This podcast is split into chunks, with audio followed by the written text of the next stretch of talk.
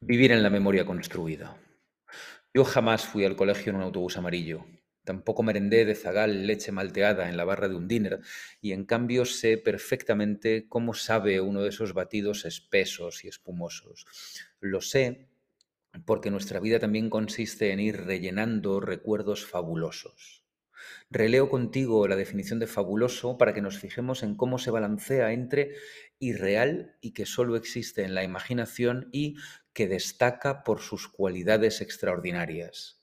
Me fascina la exactitud del término para hablar de esos destellos de nuestra vida que rellenan un recuerdo fabuloso, algo que jamás nos sucedió pero que con los años hemos ido satisfaciendo hasta darle sustancia a lo que hasta entonces solo era un recuerdo fabuloso.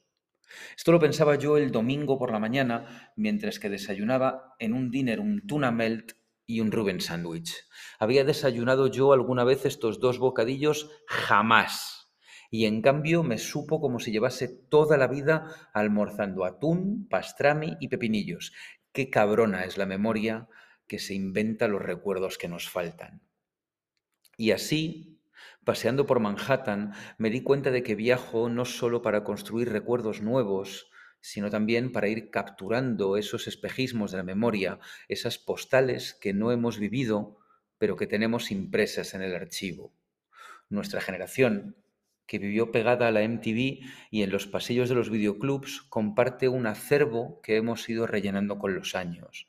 Crecimos juntos delante de la tele y con los años hemos ido completando esos recuerdos que las series y las películas nos hicieron sentir como propios.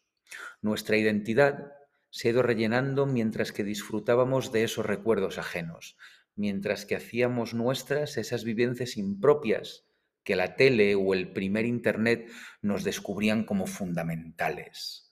Cada viaje, cada escenario por pisar tiene por tanto dos vías, la del descubrimiento y la de la confirmación de lo que recordábamos no haber vivido, pero sabíamos como nuestro. Vivir en parte ha sido como ir coloreando uno de esos mandalas que pintarrajean los modernos. Y quizá lo sublime es mejorar esos recuerdos que no teníamos. No solo ponernos esos zapatos, no, sacarles brillo. Yo intento hacer eso en Nueva York desde hace algo más de dos décadas. Busco una memoria ajena un recuerdo que quiero hacer mío por completo y lo esculpo hasta sacarle el diamante. El McRib imaginado. Algo así, algo así debió de pensar el cocinero que abrió Bonnie's en Williamsburg y decidió que el mejor plato de la cocina china era un McRib. Ese plato nace en su memoria, pero llega a nosotros desde la tradición y también desde la guasa. Tiene este McRib dentro un cerdo agridulce al que abraza un panecillo que es entre medio chino y medio croissant y llega a la mesa ensartado en un cuchillo, lo ves en la foto para sujetar los encurtidos y lo muerdes en dos direcciones. Me explico un poco. Sabe a todo lo que recuerdas de un McRib del McDonald's, pero como si aquella memoria fuese perfecta y a la vez te estás cenando un cerdo agridulce de la gastronomía china, pero como si aquella memoria fuese perfecta. Es lo que me pasa a mí en Nueva York, que todos mis recuerdos son fabulosos, pero cuanto más vengo a la ciudad, mejores recuerdos construimos juntos. Estoy en el aeropuerto para regresar a Madrid y tengo abierto el calendario para confirmar que pronto estaremos aquí forjando más memorias sublimes.